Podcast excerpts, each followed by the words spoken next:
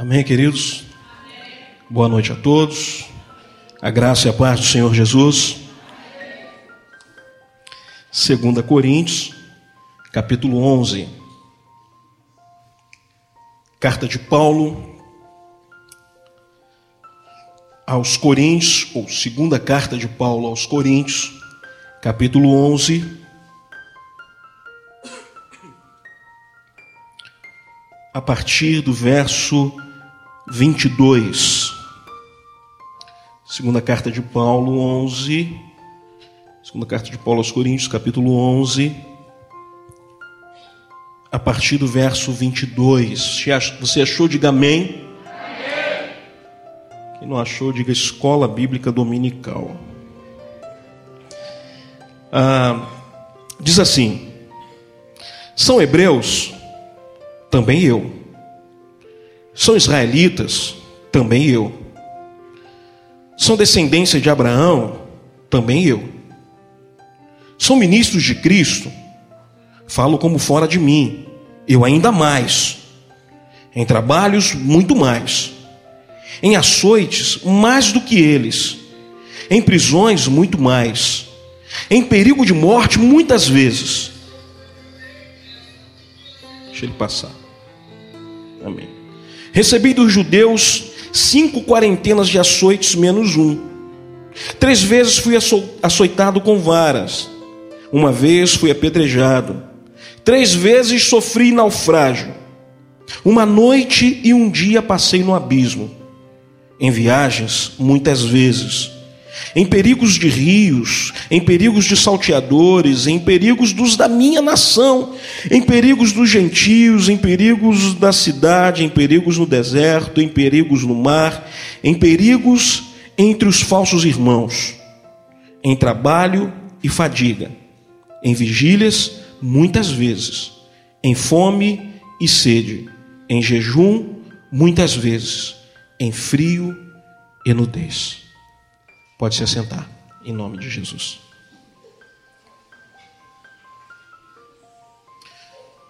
A segunda carta de Paulo aos Coríntios foi escrita no, num período em que ele estava na Macedônia. E essa carta de Paulo aos Coríntios, ela é a mais pessoal de suas cartas. Ela é uma carta que ele vai falar muito mais dele.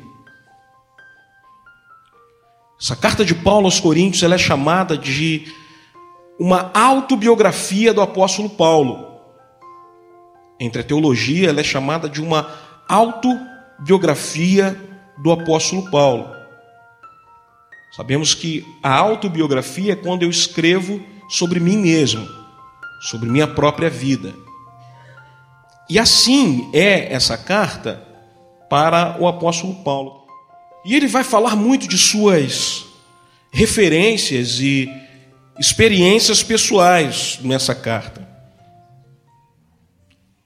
E essa carta ela contém também a teologia do sofrimento cristão. Se você parar para poder ler essa segunda carta de Paulo aos Coríntios, você vai encontrar em seu conteúdo uma teologia sobre o sofrimento do crente, sobre o sofrimento daquele que decidiu seguir a Jesus.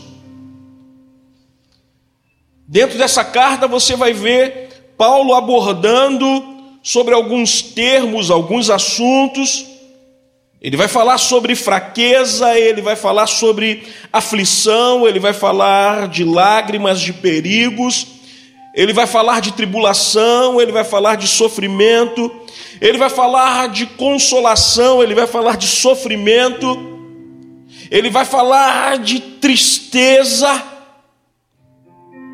ele vai falar de traição, ele vai falar de verdade, vai falar de ministério, vai falar de contribuição, vai falar de glória. Tudo isso ele fala nessa carta, ou nessa segunda carta aos Coríntios. Mais precisamente, a partir do capítulo 10 dessa carta, Paulo ele usa alguns capítulos para poder falar sobre suas credenciais. Ele usa alguns capítulos para falar de como ele foi chamado, de como foi o seu, o seu chamado. Ele vai usar alguns capítulos para ele poder descrever como foi a sua caminhada no Evangelho, como foi desbravar o campo missionário, como foi sair como um potro selvagem pelo mundo divulgando a palavra de Deus e o Evangelho de Jesus Cristo. Porque havia algumas contestações quanto ao apostolado de Paulo. Quanto Paulo ser apóstolo ou não. Primeiro, por ele se intitular apóstolo dos gentios. Quero pregar para outras nações. Quero pregar para outros povos.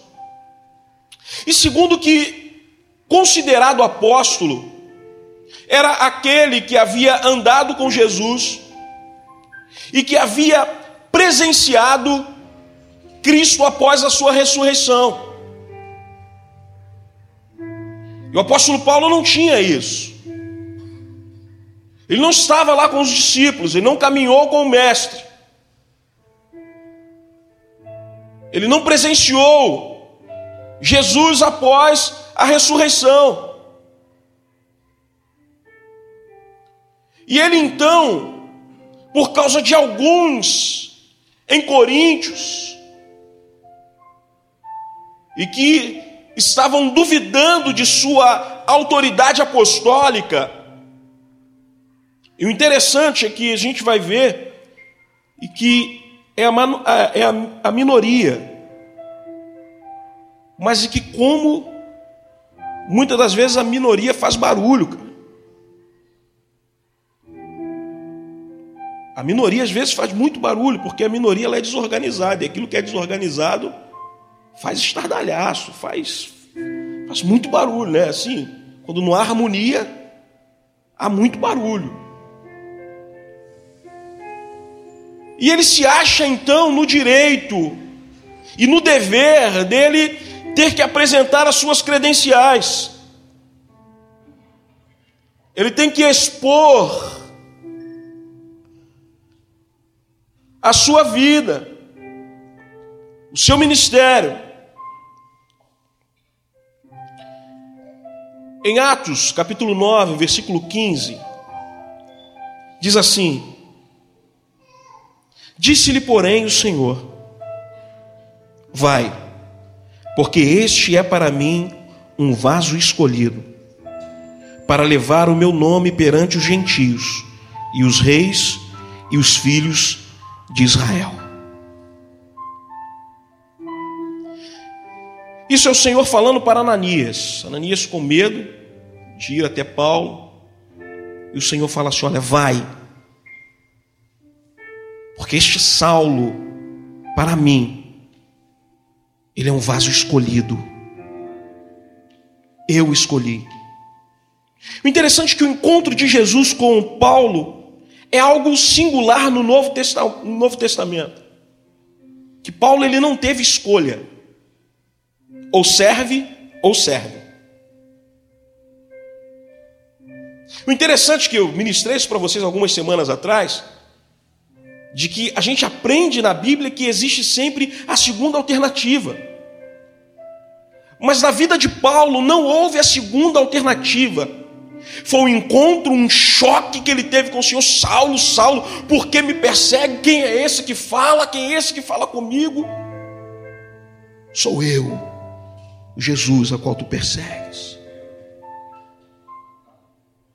O Senhor invade o coração de Paulo, toma o coração de Paulo para ele. Um choque para Paulo. Mas parece que os irmãos de Coríntios não sabiam isso. E ele tem que apresentar suas credenciais. Para os Gálatas, ele escreve lá no capítulo 6, versículo 17, ele diz: Olha, ninguém me importune, porque eu trago no meu corpo as marcas de Cristo.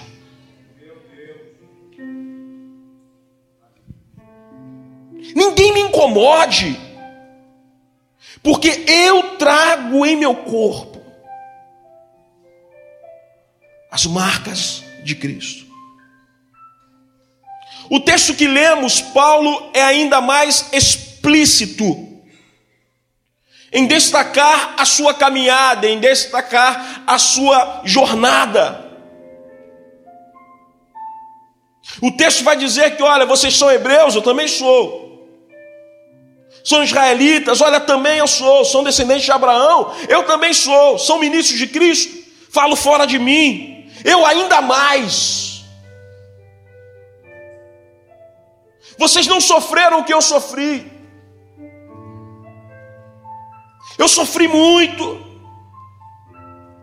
Sofri prisões, naufrágios, apedrejamento, paulada, chicotada. Tive que passar noites em abismo. Essas são as minhas credenciais. Se Paulo tivesse que elaborar um currículo, o currículo dele seria: eu sou filho de hebreu, sim, da tribo de Benjamim, fui fariseu na lei. E qual o seu trabalho? Olha, eu fui oficial romano, mas fui destituído desse cargo. Por quê? Porque eu resolvi ouvir a voz de Jesus. Eu agora, e agora o que você faz? Eu prego o evangelho e eu faço tendas. Mas como é que é? Você era oficial do exército mais poderoso no mundo e você largou isso por causa desse Jesus, e agora você só prega o nome desse Jesus e faz tendas. É isso mesmo. Eu oro por algumas pessoas, mas às vezes, quando eu não posso orar, eu pego até o meu lenço e eu mando por aquelas pessoas, e aquelas pessoas são curadas. Mas é isso que eu sou agora. Se nós fôssemos contextualizar o currículo de Paulo, que ele poderia ser, ele seria advogado, sociólogo, psicólogo, uh, palestrante empresarial, gestor, seria artesão e inúmeras outras coisas. Mas o interessante é que ele não escreve nada disso, ele diz outras coisas. Ele fala: Olha, eu, eu apanhei com vara, eu apanhei com chicote, eu apanhei com paus, eu fui apedrejado, eu sofri naufrágios. Aqui ainda não, mas vou falar: olha, eu, além do naufrágio, uma vez eu cheguei numa ilha, eu fui catar alguns gravetos para poder acender uma fogueira, e eu fui picado por uma víbora. Mas e aí? Não, e aí que eu ainda estou de pé. Mas o que, Paulo, que tem no seu currículo? Ah, eu já sofri muitos perigos. Eu já sofri perigos em rios. Eu já sofri perigos de ladrões e salteadores. Meus irmãos já quiseram me matar, me matar. Eu já sofri no campo, já sofri no deserto, já sofri na cidade. Eu já sofri. Mas Paulo, a sua vida tem sido um sofrimento. Ele ia falar, sim, a minha vida tem sido um sofrimento. Mas por quê? Ele ia falar, por amor a Cristo. Como é que é? É isso mesmo que você ouviu. Por amor a Cristo. Em outras palavras, o que Paulo está querendo dizer aos Coríntios, no texto que lemos, ele está dizendo assim: vocês não sabem o quanto eu caminhei para chegar até aqui.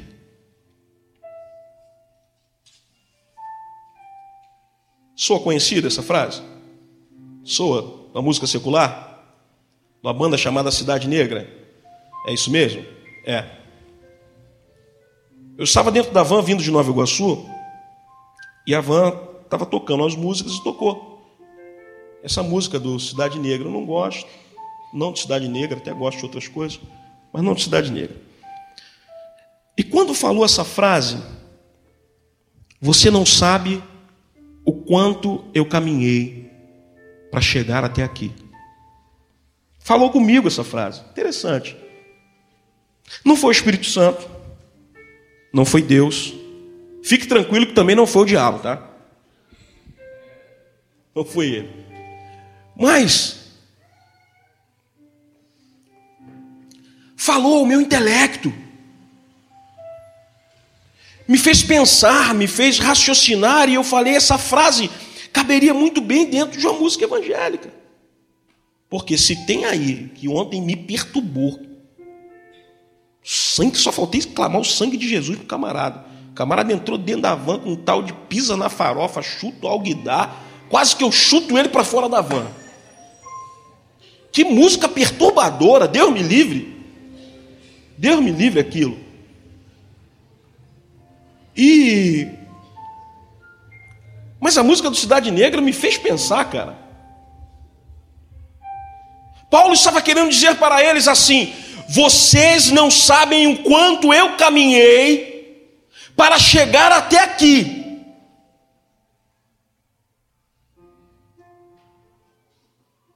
Isso me fez pensar em vocês. Porque a gente se conhece aqui na igreja, a gente se fala, oi, tudo bem, tal, mas eu sei pouco sobre a sua vida pessoal.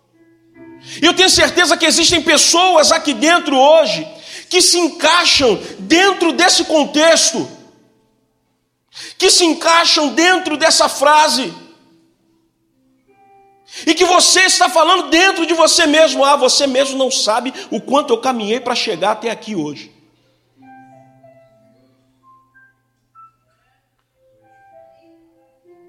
Eu não sei como foi a sua semana, eu não sei como foi o seu final de semana, eu não sei como foi o seu dia. Eu não sei quantos leões você teve que matar essa semana.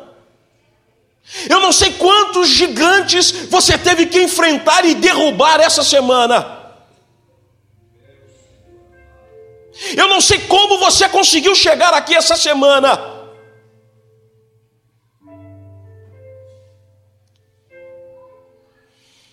Talvez essa semana para você foi uma semana de pressões, por todos os lados sofreu pressão no trabalho, do patrão atribulado,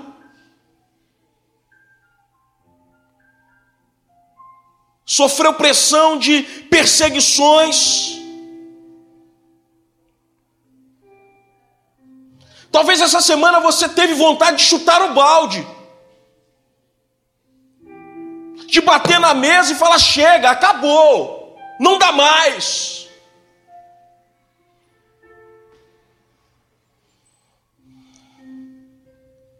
Talvez você chegou aqui essa semana e você não, nem sabia que ia conseguir chegar até o domingo. Porque as notícias mais chegaram até você. Talvez você foi ao médico essa semana e o diagnóstico do médico não foi nada favorável a você. Talvez você recebeu o diagnóstico do médico e de lá mesmo já deu vontade de você pegar o rumo do mundo e sair andando, andando, andando e sumir.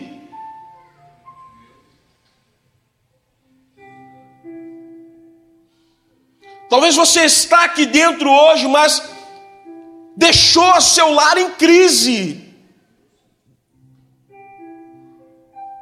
Talvez você está aqui dentro hoje e você está orando pela sua família, pelo seu marido, pela sua esposa, pelo seu filho, que você nem sabe o que ele está fazendo hoje.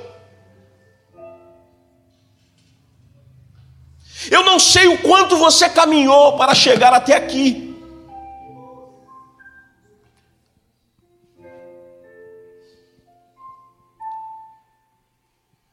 Talvez hoje você esteja usando aquela aquela frase que se usa muito. Hoje eu estou em cacos. Hoje eu estou em frangalhos.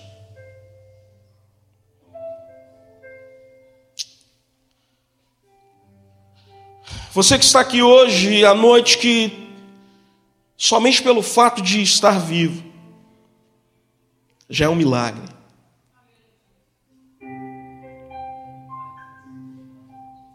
Só pelo fato de você estar aqui hoje e estar vivo é um milagre.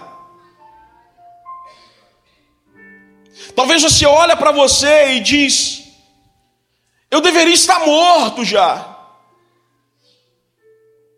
Talvez você olhe para você e diz que o inimigo ele já havia traçado um plano para mim e já havia decretado o dia da minha morte.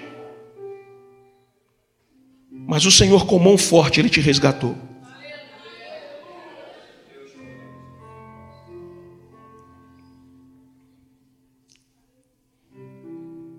Estava pensando na minha vida, eu tinha tudo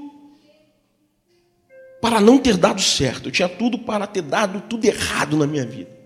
Eu tinha tudo para estar morto hoje. Eu tinha tudo para não estar vivo hoje. Eu tinha tudo para não hoje ser um ministro do Evangelho. Porque eu, com 7, 8 anos de idade, alguém olhava para mim e disse: aí, vai ser um futuro traficante.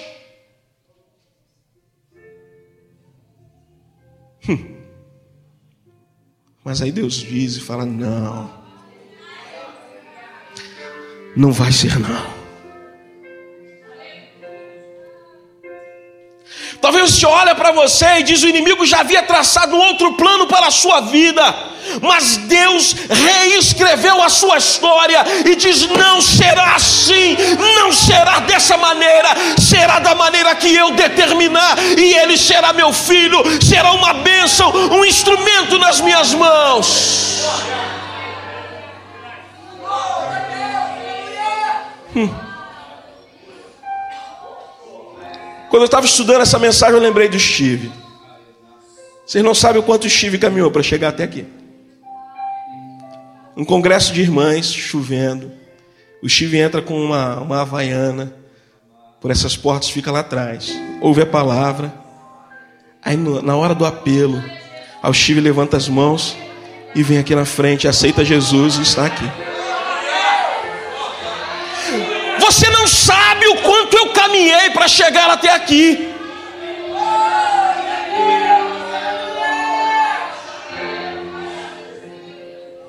Na noite anterior, ele pega a cachaça e ele se embriaga, pega um punhal e fica lá querendo se matar.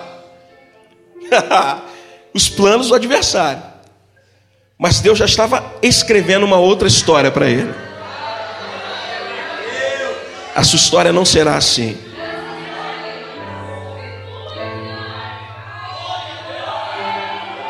Ei, o quanto você caminhou para estar aqui, querido?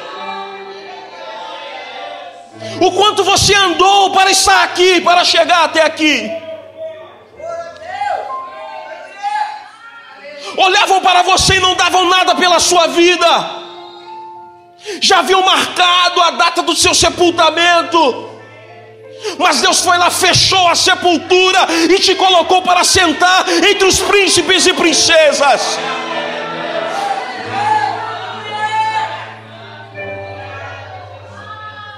Ah. Só entende essa mensagem aquele que tem os pés machucados. Só entende essa mensagem aquele que teve que caminhar, aquele que teve uma história mudada.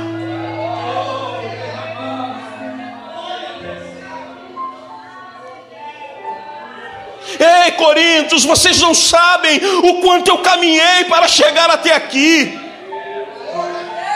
Vocês não sabem o que eu passei para estar de pé.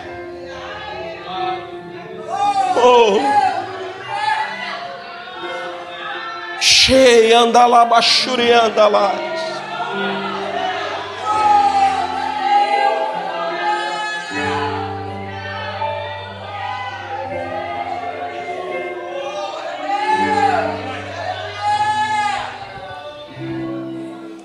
Aleluia.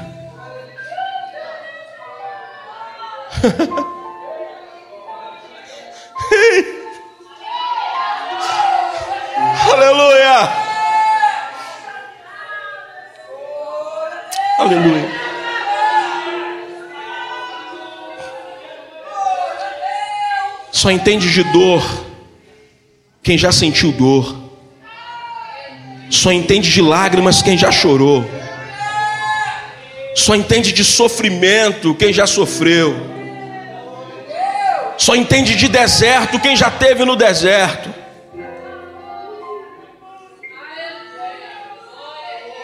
Nessa tua caminhada, talvez você passou do ladinho do vale da sombra da morte. A sombra da morte caminhou lado a lado contigo. Mas a luz chegou até você, que te alcançou.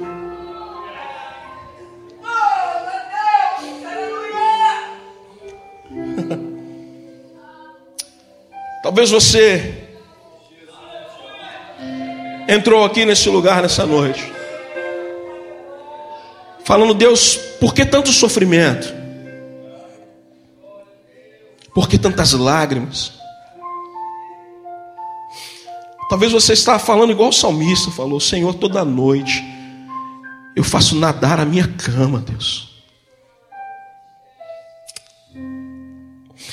Toda noite eu faço nadar a minha cama com as minhas lágrimas. Deus, Ele te conhece. Ele te acompanha de perto.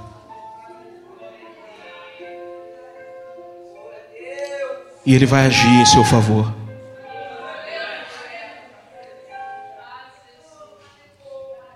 Deus preparou uma nova história para você. Deus ele rasgou aquilo que o adversário havia escrito ao teu respeito. Todas as datas que o adversário já tinha programado tudo aquilo que ele já tinha determinado que iria acabar na sua vida, Deus ele rasgou essa página e ele reescreveu a sua história, e nessa história está dizendo: vida, vencedor, triunfante, conquistador, meu filho, filho do rei, filho do rei.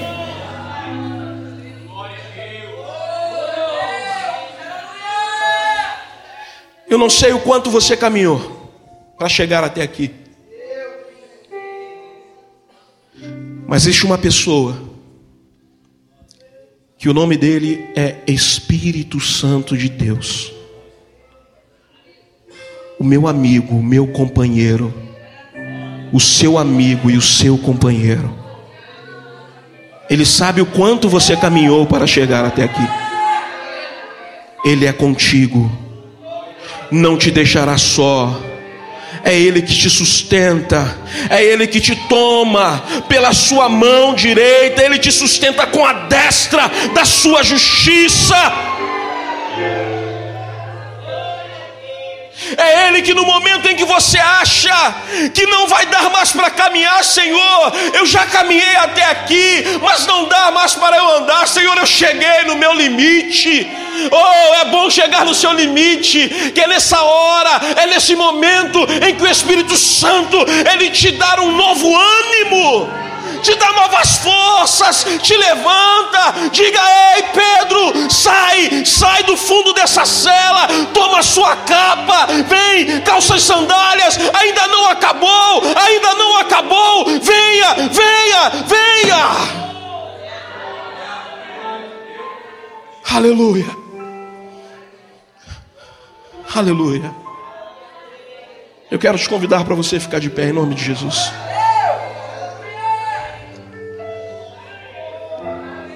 Eu não sei o quanto você caminhou para chegar até aqui, mas você veio. Você veio, você veio. E o nome do Senhor será exaltado na sua vida. Essa prova que você está passando aí, ela vai acabar, ela vai terminar. Deserto tem prazo de validade. Sofrimento tem prazo de validade. Dá uma olhada aí que deve estar acabando o seu prazo.